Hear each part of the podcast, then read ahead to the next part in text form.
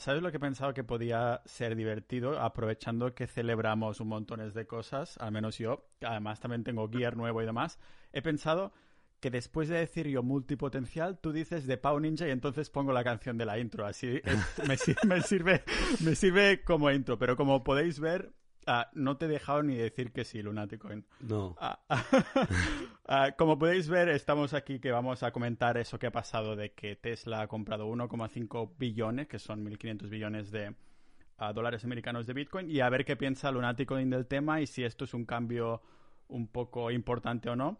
Así que nada, os damos la bienvenida a este podcast multidisciplinar. Eh, no, sé, qué, me he olvidado. De Pau Ninja, tenías que decir. De, Pau Ninja.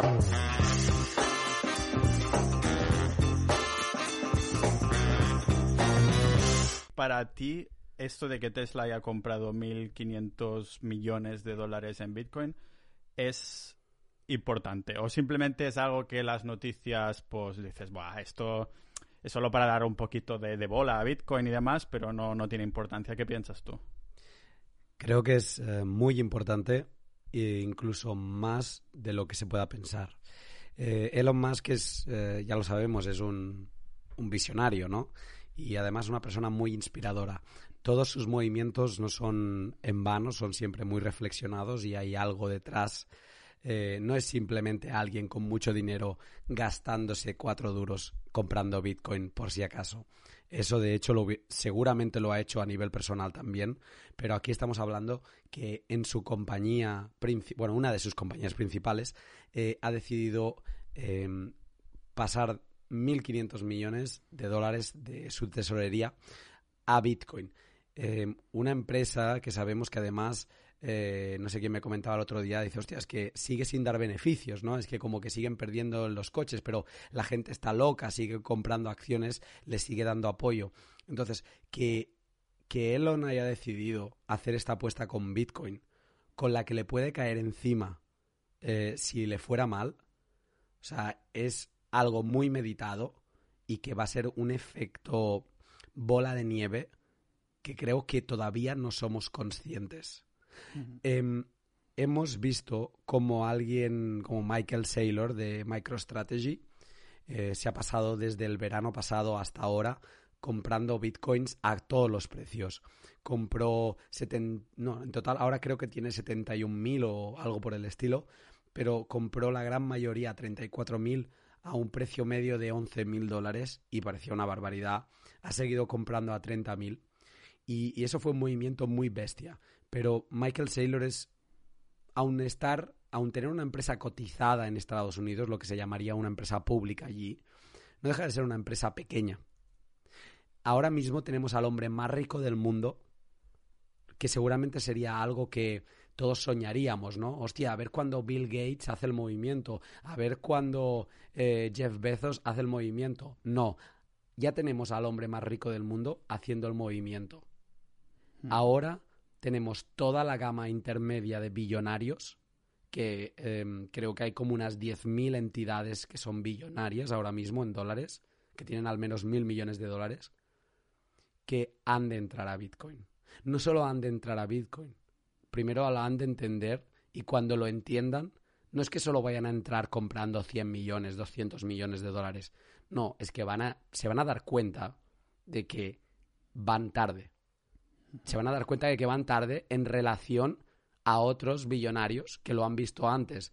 Yo no sé quién se va a poder permitir tener la posición de MicroStrategy en un futuro.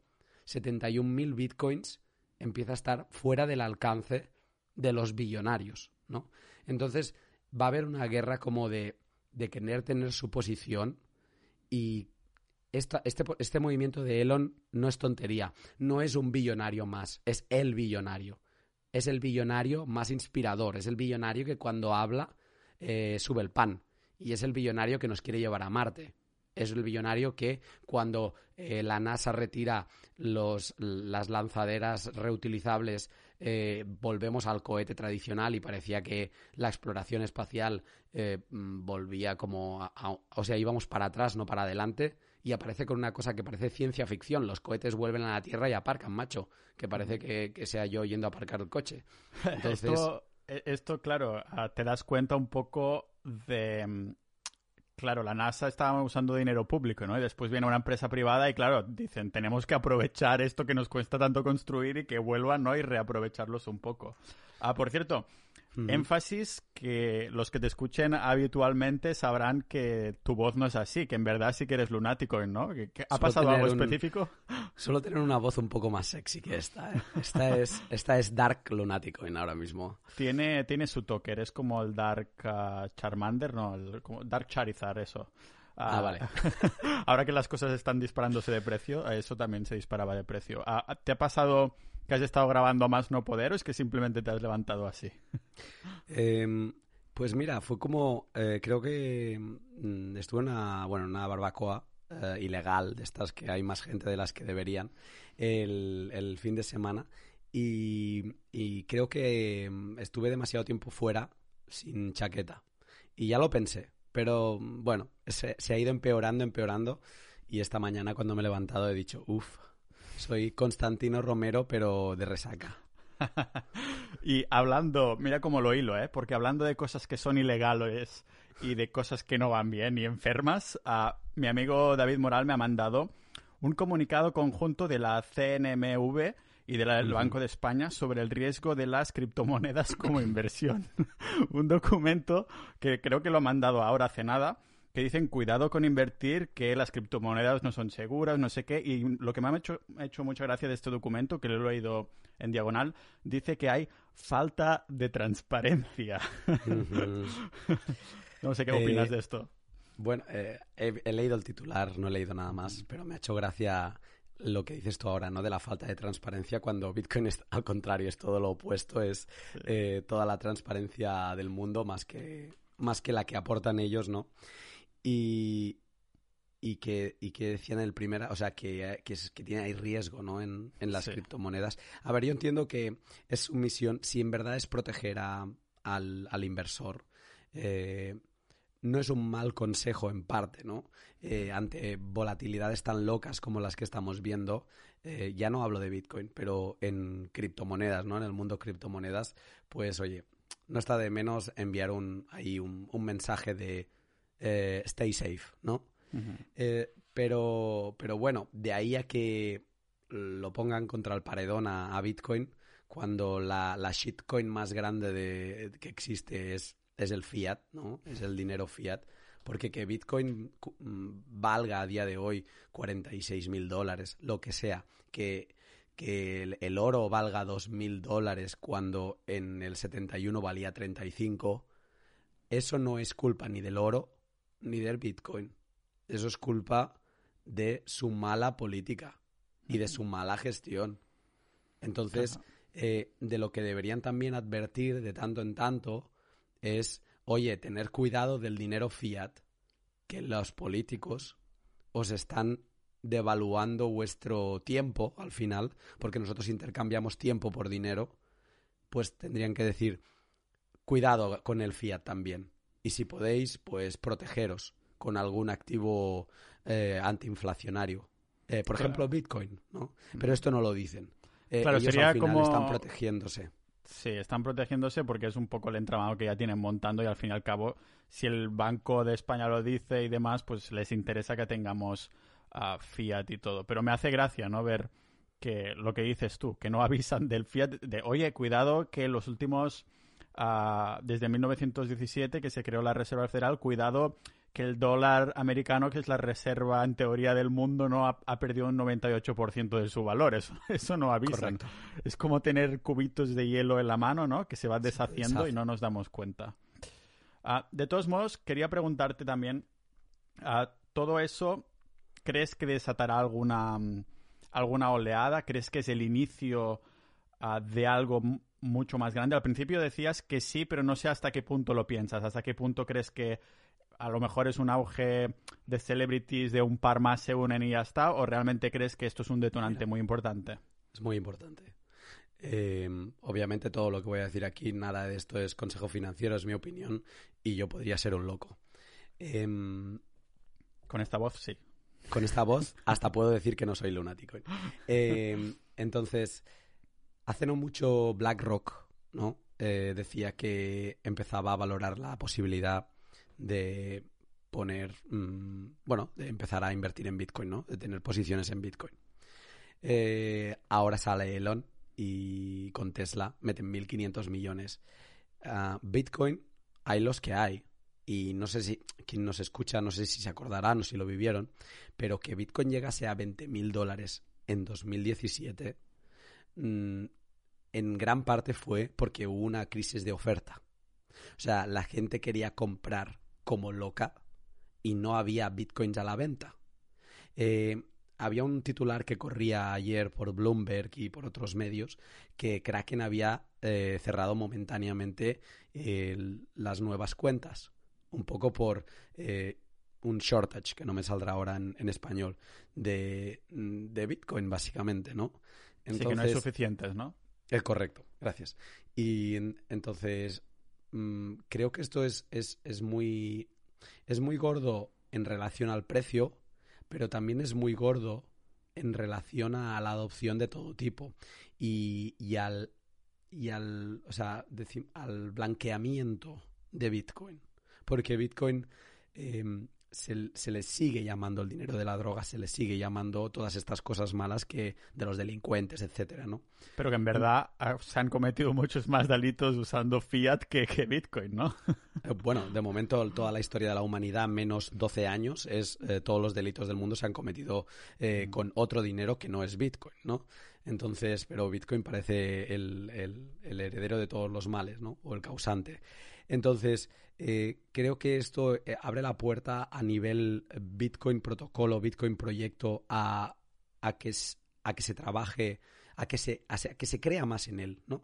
Creo que hay mucha gente que sigue no creyendo en esto, sigue pensando que esto es especulación y, cada vez más se empieza a hablar de cómo Bitcoin es un competidor em, de... O sea, que el, que el caso de uso de Bitcoin es la base monetaria. E, e, eso significaría que es el, el, o sea, que el fax es el fiat y Bitcoin es el Internet, ¿no? Y estamos en ese punto en que de momento todo se envía por fax todavía. Y hay gente que dice, hostia, esto del Internet, tienes que tener un ordenador, tienes, uff, es muy complicado, ¿no? Eh, yo creo que estamos en ese momento. O sea, el eh, fiat es lo más extendido, es, tienen los políticos todo el poder de la emisión, etcétera, etcétera, y todavía se sigue menospreciando. Todo este movimiento de Elon puede ser un driver de precio, pero también va a ser un driver de creer en Bitcoin más allá de la especulación, de apostar por Bitcoin en, en, en todas, eh, pues en todo lo que tenga que ver con el dinero y, y en crear proyectos, ¿no? Bitcoin es, es, es, riquísimo en posibilidades y yo de verdad creo que lo de MicroStrategy fue gordo y lo hemos visto. O sea, lo de MicroStrategy seguramente sea en gran parte el causante de que Bitcoin llegase a los 30.000 dólares. Lo de Elo, lo de Tesla, no somos conscientes todavía de a dónde nos va a llevar. Sí, aparte de esto, añadir que no lo hemos comentado, que también han dicho que se empezarán a, mover hilos para que se pueda pagar sus coches Tesla con Bitcoin. Otro blanqueamiento. Eh, Bitcoin no es dinero de criminales o no únicamente es dinero de criminales. Que por cierto, eh, un buen dinero es normal que sea dinero de criminales, porque todo el mundo quiere utilizarlo. Pero cierro el punto. Em, es, una manera de, normalizar a Bitcoin, ¿no? Eh, volviendo al símil del Internet, antes eh, yo soy de la época de utilizar el Messenger, ¿no? De hablar para hablar con mis amigos con el Messenger de Microsoft y, éramos para mí para mis padres yo era raro, ¿no? Esto de que yo quisiera llegar a casa y sentarme en un ordenador. y con el eh, zumbido, tututun, tututun. Sí, exacto. Eh, entonces, creo que ahora mismo pues va a haber muchas generaciones que van a ver raro esto de ir a comprar un Tesla y ver el símbolo de Bitcoin por ahí, ¿no? Van a decir, esto, esto es raro, ¿no? Pero no deja de, de ser un paso más de que Bitcoin se, siga metiendo en nuestras vidas y de que hoy en la gran mayoría de informativos estén hablando de Bitcoin. Esto en 2017, eh, a, principios, no a finales, ya hubiera sido como, madre mía, están hablando de Bitcoin en la tele, ¿no? Es, eh, o sea, vaya logro. Hoy en día ya es normal, hoy en día es, es, de, es que es de locos que lo tengamos como normal, pero es que Elon Musk no solo ha hecho un tweet modo troll, Elon Musk ha propiciado que se compren 1.500 millones de dólares de Bitcoin en, en Tesla. Sí, ¿Sigues a Elon Musk por Twitter o estás pendiente a veces de los tweets o solo si hacen referencia a Bitcoin o a Dogecoin? Les... Ah, mira, ahora podría ser que cometiera un error. Yo creo que le sigo porque lo veo mucho. Eh, Todo el mundo le hace retweet igualmente, o sea que podría ser que no lo... Sí. Podría ser que no lo siguiese, pero, pero sí, es un troll, pero como una catedral. O sea, yo creo que ha de ser muy divertido tomarse una cerveza con Elon. Tengo la teoría, no sé si piensas lo mismo, que aunque nos haya medio troleado hablando de Dogecoin, disparado el precio y lo demás, que a lo mejor en vez de Dogecoin, si lo cambiamos por Bitcoin, tiene sentido. O sea, como que para no decir la palabra Bitcoin, pero para trolear un poco, decir Dogecoin is the money of the people o algo así, ¿sabes? Como para... Yo, me ha pasado esto por la cabeza y no me parece descabellado. Yo creo que es... Eh, yo creo que es un troll, pero un troll como una catedral. Eh, con lo de Doge, pero porque no deja de ser un humano. O sea, eh, no sé, o sea, seguramente yo tengo tweets parecidos de, de, de, hostia, pues me gusta, yo qué sé, ¿no? Cualquier serie de la tele o cualquier historia o, algún tweet provocativo. Eh, Elon ha hecho lo mismo con Doge, porque Doge cae graciosa. O sea, yo eh, soy de Bitcoin 100%, pero creo que todo el mundo, da igual mm, de qué lado seas, le tienen un, tienes un especial cariño a Doge. Y eso no significa de que tengas eh, ninguna back, de, que tengas ni un Doge, ¿eh? pero se le tiene mucho cariño. Este podcast no es de Bitcoin, aunque últimamente lo parezca, pero es que no puedo evitar hablar de esto.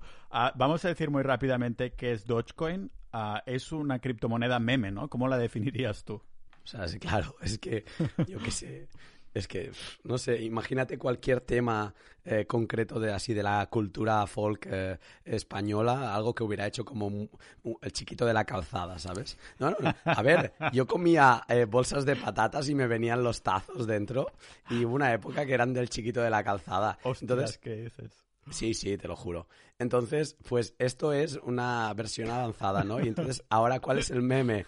El meme es, es el touch, es el perro y, tiene pues eh, packs de stickers, tiene mil historias que se pueden utilizar en Telegram, en WhatsApp, en todos lados y, es la gracia. Y algún iluminado en 2015 creo que fue o antes, pues hizo una criptomoneda, porque hacer una criptomoneda es tan fácil como copiar el código de Bitcoin, cambiar cuatro parámetros y ya tienes una criptomoneda. Y, y hizo una criptomoneda. Pero es que además es curiosa porque eh, Doge eh, no es como Bitcoin que tiene un cap donde 21 millones y ya está. No, no, Doge puede ser infinito. ¿sabes? Entonces es como que además no hay ningún argumento detrás que diga, Buah, es que esto va a ser la leche, más vale que compres algunos porque se van a acabar. No, es que no se van a acabar. Y, pero es alucinante, e, es, es, es, risas. Atención, atención a la risa que me he hecho hoy porque me gusta escuchar de vez en cuando pues gente que no tiene la misma opinión que yo, ¿no? Entonces me he puesto el podcast de Peter Shift, que ya sabes mm. que es un anti-Bitcoin a tope de oro, supongo que porque vende oro él mismo, entonces le interesa esto. Y atención, porque en el episodio de hoy, lógicamente, hablaba de lo mal que lo ha hecho Tesla comprando Bitcoin, que esto, eh, que se ha tirado los tiburones, ¿no? Pero atención, porque durante la mitad del capítulo, tenía 40 minutos o así, ha comentado que para él tiene más sentido invertir en Dogecoin.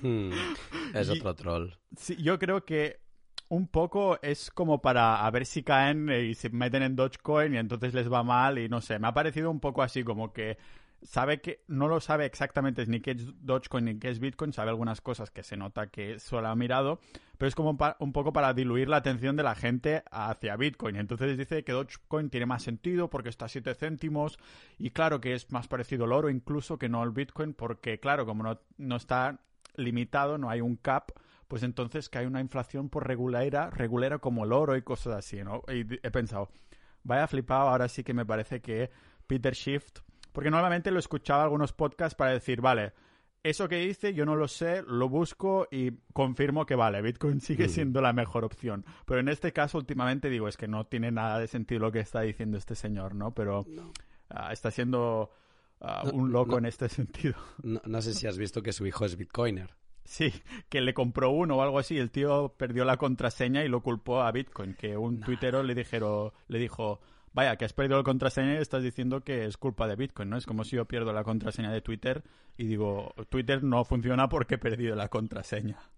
Yo creo que Peter Schiff eh, le tiene que agradecer mucho a los bitcoiners porque seguramente parte de su negocio se sostiene en, el nombre y la fama que le da que los bitcoiners le troleen. Entonces creo que es como una publicidad indirecta que se hace y él sabe muy bien cómo encender a los bitcoiners. Sí. Siempre está comentando los twitters de Michael Saylor, Elon Musk eh, y, demás.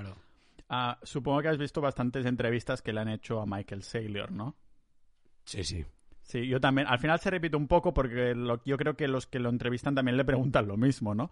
Ah, pero tiene mucho sentido, se nota que se ha informado y era de esas personas que al principio ah, decía que Bitcoin no tenía sentido, ¿no? ¿Tú tuviste mm. alguna época que dijiste esto no, de Bitcoin no, sí? Y cambiaste completamente. Fue, fue un poco mm. como yo, que empecé a indagar y ya no pude salir de ese agujero.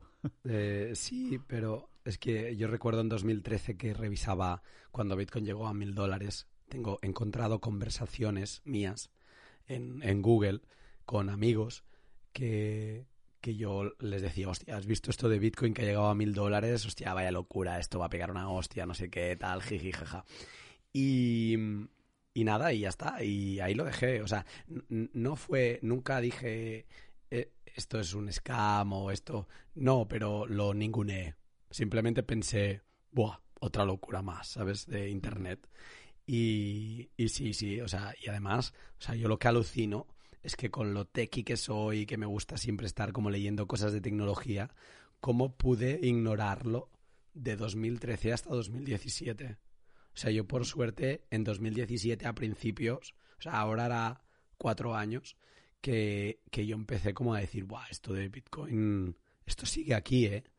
Y cuando recuperó los mil dólares dije, madre mía, pero si es que esto vuelve a estar aquí. Digo, y no es la primera vez que esto va, esto va volviendo. Y ahí es donde me, me, volví a interesar, ¿no? Pero ahora ya sí que caí y no salí. Llevo cuatro años enfermo total. enfermo y de la voz también. Uh, lo adoptaste como reserva de valor. Eh, la última vez que hablamos en el podcast comentabas que de vez en cuando, pues algún caprichito usando Bitcoin solo para el hecho de usarlo, ¿no? Pero lo, lo has adoptado un poco más como reserva de valor que como moneda de pago, ¿no? Uf, Sí, pero es que últimamente da un gusto gastar Bitcoin que no te lo puedo ni contar, ¿eh? Porque eh, es que, a ver, un millón de satoshis son 450 dólares. Es una barbaridad. Es una barbaridad. Yo cuando mi primera mi primera compra en Coinbase, porque todos tenemos un pasado, em, fueron 50 euros para ver qué tal. Y me compré dos millones y medio de satoshis.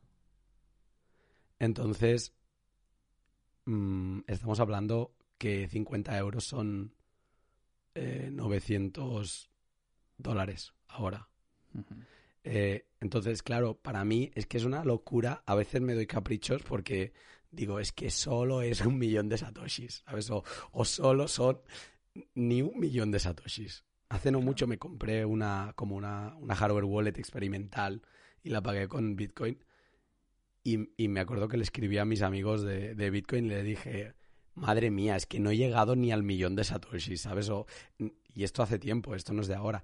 Entonces, eh, sigo comprando como reserva de valor a futuro, pero de tanto en tanto me doy un capricho.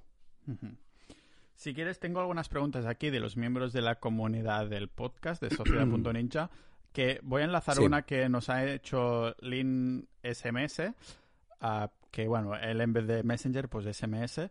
Ah, y entonces comentaba precisamente esto, ¿no? Que cuándo crees tú que se empezará a vender y comprar en Bitcoin, pero no en una cantidad equivalente. Es decir, tú vas a comprar algo por 100 euros y te dan la opción de convertirlo a Bitcoin pasando, o sea, pagando con Bitcoin, ¿no? Pero él se refiere más a de ver una, un carrito de compra y decir esto vale un Bitcoin, si te compras un coche, por ejemplo. Bitcoin ah. como unidad de cuenta. Exactamente. Yo creo que faltará falta mucho para eso. ¿Has visto...? Sí, perdona. No, dime, dime. No, ¿has visto el vídeo de, de Juan Ramón Rayo que ha sacado a raíz de esto? Que comentaba un poco a los pasos y las distintas teorías que hay de que el dinero pues se adopte ah, y que pase a ser dinero de verdad entre comillas, ¿no? Y una de las cosas es que decía que me ha parecido interesante es que primero pasa a ser reserva de valor y después pues método de pago, ¿no? ¿Tú cómo lo ves en este sentido? Que queda muchísimo, ¿no? Que antes justo hemos empezado, creo yo, a adoptarlo como reserva de valor, ¿no? Mm, es lo lógico, porque ahora mismo es que, a ver, ¿cuánto vale un Bitcoin? Y no te pregunto en dólares, o sea, te pregunta filosófica. Ah, vale, ¿cuánto vale un Bitcoin? ¿Cuánto vale un Bitcoin? Si, si analizamos Bitcoin por sus posibilidades, ¿no? Y por su efecto de red, por ser un competidor de, de la base monetaria, por, bueno, pues por todas sus virtudes, que podríamos estar aquí un buen rato, ¿qué valor tiene Bitcoin? Y encima es escaso. O sea, no, perdón, no es escaso, es finito solo habrá 21 millones. ¿Qué, valen 21 millones de unidades contra todo lo infinito? Entonces, y luego, ¿qué valen cuando cada día hay Bitcoin que se está perdiendo? Que queda bloqueado en una wallet para siempre, ¿no? Se calcula que hay 4 millones perdidos para siempre. Mm, uno, o uno lo tiene Satoshi y el resto se calcula que se perdió. Em, entonces podríamos estar hablando de 17 millones de bitcoins. ¿Qué vale todo dividido por 17 millones de bitcoins? Entonces, es muy difícil, o sea, falta mucho y falta mucha adopción para que Bitcoin pueda ser una unidad de cuenta estable.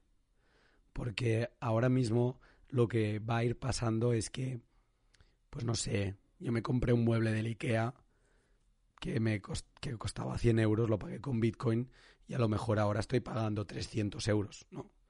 Entonces es como que eso va a seguir pasando, porque realmente ahora ha entrado Tesla, pero el mundo, eh, no sé, el 90% del mundo o el 95% del mundo todavía no ha entrado a Bitcoin. Entonces cuando, cuando vayan adoptando a Bitcoin, si es que lo adoptan, el valor de Bitcoin es que es incalculable. Entonces, unidad de cuenta, no, yo creo que igual que en los países que sufren inflación, los precios van cambiando, cada vez las cosas valen más. Creo que aquí pasará lo mismo, pero al revés. Cada vez las cosas valdrán menos y habrá sitios que irán adoptando esa posibilidad. De hecho, ya hay mercados. Ahora estoy pensando en Open Bazaar, que los precios no salen en dólares, salen en Bitcoin. Ahora, cada vez que te conectas, el precio ha cambiado porque la volatilidad es alta ahora. Claro, no sabemos exactamente cuándo se podrá adoptar, pero lo que sí podemos asegurar es que el dinero fiat va a seguir devaluándose con el tiempo.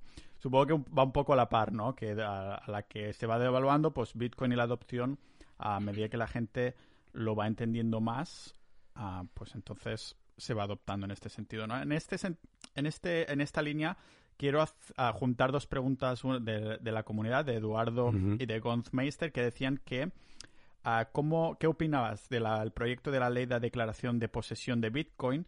Y Gonzmeister decía precisamente esto, ¿no? Que qué le parece que tengamos que en España que decir los bitcoins que tenemos. Pero esto supongo que pasará en muchísimos más estados. ¿Cómo lo ves tú? Y supongo que aquí harás un, un llamamiento a la anonimidad. Eh, a ver, primero de todo decir que hasta que no esté la ley ya definitiva, aprobada, em, creo que no podemos valorarla. O sea, la intención sí que la podemos valorar. Lo digo porque muchas veces el gobierno español se pasa de frenada y, y con todas muchas de las cosas que dice lo único que está es explicando o, mostrando son sus intenciones, lo que le gustaría. Pero luego se encuentra que la realidad no le permite hacer todas las cosas que quisieran, ¿no? Por ejemplo, hace no mucho creo que llegaron una propuesta de ley de eliminar el efectivo. y creo que fue Europa que le dijo, a ver, señores españoles, ¿pero dónde vais? Que no. Y dijeron, ah, pues no, ¿no? Entonces, vamos a esperar, ¿no? De, de acabarse haciendo, pues hombre, me parece fatal. porque mm, es un ataque a la privacidad eh, directo. O sea, ¿a quién le importa a nadie lo que yo tenga o deje de tener? Además, cuando sabemos que tener cierta información es peligrosa, ya no solo por lo que el gobierno puede hacer o dejar de hacer contigo, sino por qué puede acabar pasando con esa información.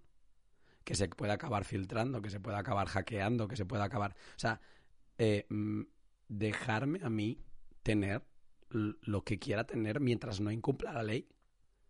Hasta ahora no era. O sea, lo, el único riesgo que tenías por tener Bitcoin e incumplir la ley, estamos hablando de que no haces operaciones, de ¿eh? que haces buy and hold, es que superase el importe mínimo del patrimonio. Creo que Cataluña es medio millón de euros. O sea, si mi valor latente de Bitcoin es superior, o de Bitcoin sumado a todo mi patrimonio es superior a medio millón de euros, yo estoy obligado a declararlos eh, para pagar mi impuesto del patrimonio. Pero, eh, o sea, que sin llegar a ser a ese, límite que va a ser el, el, lo que va a pasar con la mayoría, o sea, que van a estar por debajo, esto me parece un registro de la propiedad de Bitcoin eh, que veremos para qué sirve en el futuro.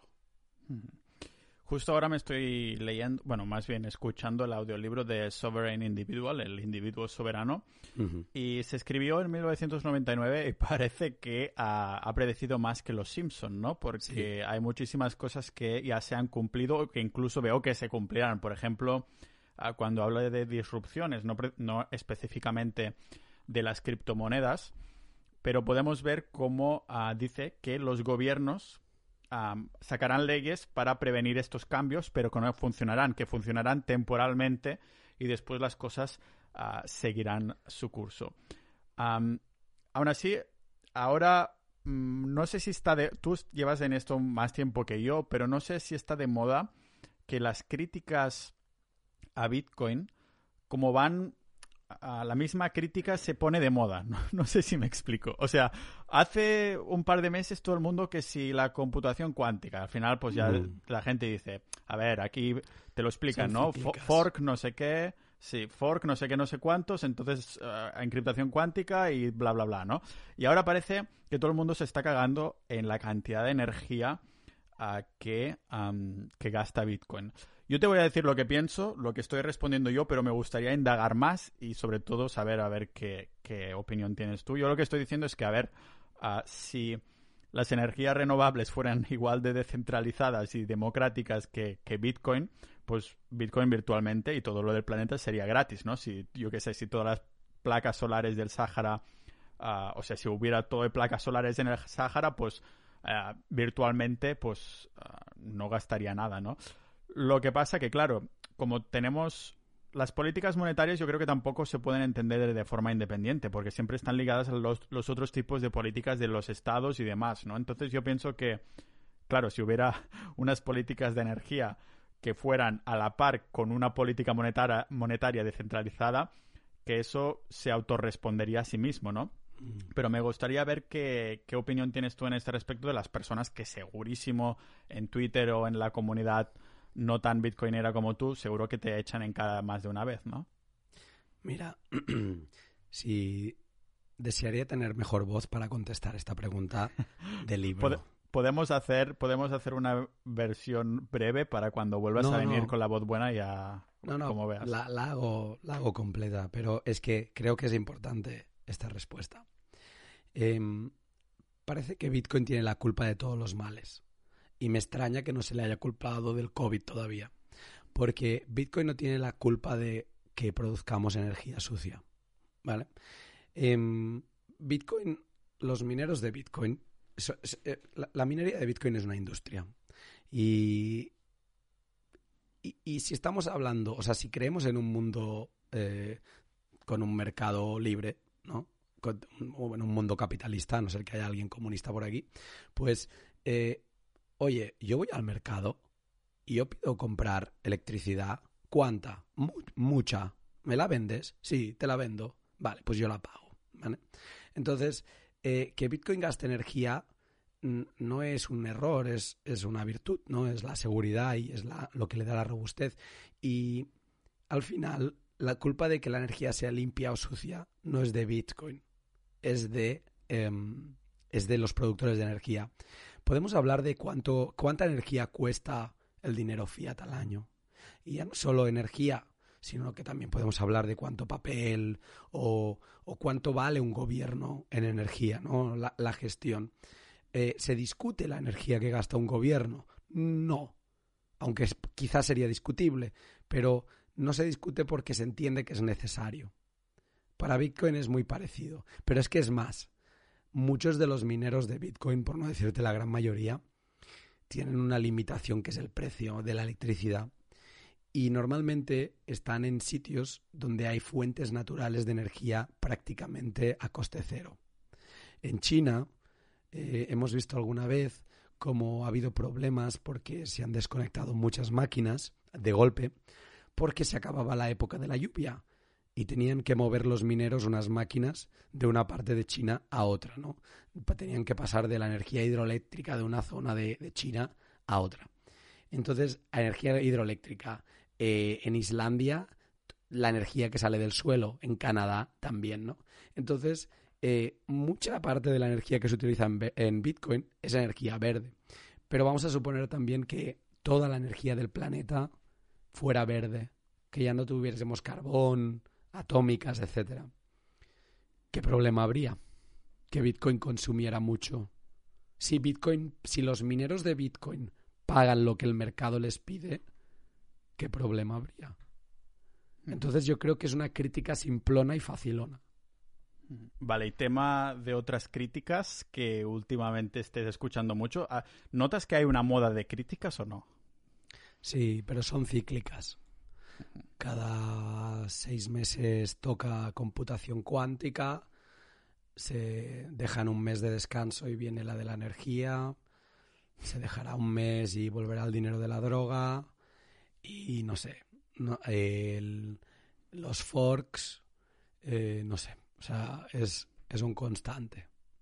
Pero bueno, no pasa nada. Volviendo un poco a, la noticia de hoy de Tesla, tú tienes un poco de... Mm, puedes hacer una pequeña hipótesis o predicción de cómo ves próximas empresas o compañías que se van a unir. Por ejemplo, había como un rumor de que Apple y no sé qué, no sé cuántos, pero eso podría ser que fuera un rumor de estos, bueno, un rumor al fin y al cabo, ¿no? ¿Crees que hay una persona que acostumbra a venir después de Elon Musk? A lo mejor, yo qué sé, Jeff Bezos o algo así. Eh, mira, no tengo ni idea, porque no, no lo sigo tanto como para, para saber eh, quién puede venir después. Eh, no tengo ni idea, pero seguro que hay muchos billonarios comprando ya en secreto. Seguro que Elon Musk ha comprado en secreto. Y ahora lo ha hecho público porque tenía que hacerlo, ¿no? Entonces, em, no, no tengo ningún nombre. Sobre Apple, siempre me da la sensación que va a ser de los que va a tardar más. Como que nunca ha dado ni media muestra de creer en esto. Así como, por ejemplo, Microsoft tuvo en el pasado posibilidad de pagar en Bitcoin en alguna parte de su web, ¿no? Que podria darte alguna pista. Se m'està cascant la veu per moments, eh? Perdó. Y entonces me da la sensación que en esto de Apple va a ser de los que va a tardar. Y mm, ojalá no, ¿eh? Pero podría ser, si a alguien le gusta la historia del patrón oro, eh, China y India se empecinaron por años, por décadas, en apostar por la plata cuando todo el mundo apostaba por el oro. Y eso les empobreció durante muchas más décadas después. Entonces, quien, quien no haga un movimiento ahora simplemente de cobertura, de estar cubierto, creo que se puede arrepentir en el futuro. Ah, muchas gracias, Lunático, por haber venido. Lo dejamos aquí porque creo que esta voz necesita descansar para, para está al límite ya, está al límite. Está, al límite. Vamos a poner, lógicamente, todos tus recursos en, la, en las notas del episodio. Nada, recordar a la gente que, bueno, que se ha enunciado ya que se va a imprimir más dólares, o sea que se preparen un poquito, que esto es solo una validación más. Yo creo que ya hemos pasado lo que es la oleada de los early adopters. Pau, déjame añadir que Biden ganó las elecciones diciendo que iba, o sea, prometiendo que iba a perdonar la deuda estudiantil, que es gigante, ¿no? Y, y luego también prometiendo nuevos cheques, ¿no? Que el 1.200 dólares eran pocos. Eh, que querían poner 2.000 o no sé cuántos más. Eh, todo esto no se paga de las arcas del Estado, se paga imprimiendo billetes. Entonces, que todo el mundo tenga cuidado. Con esta, con esta idea lo dejamos hoy. Muchas gracias, Lunaticon. Un saludo, muchas gracias.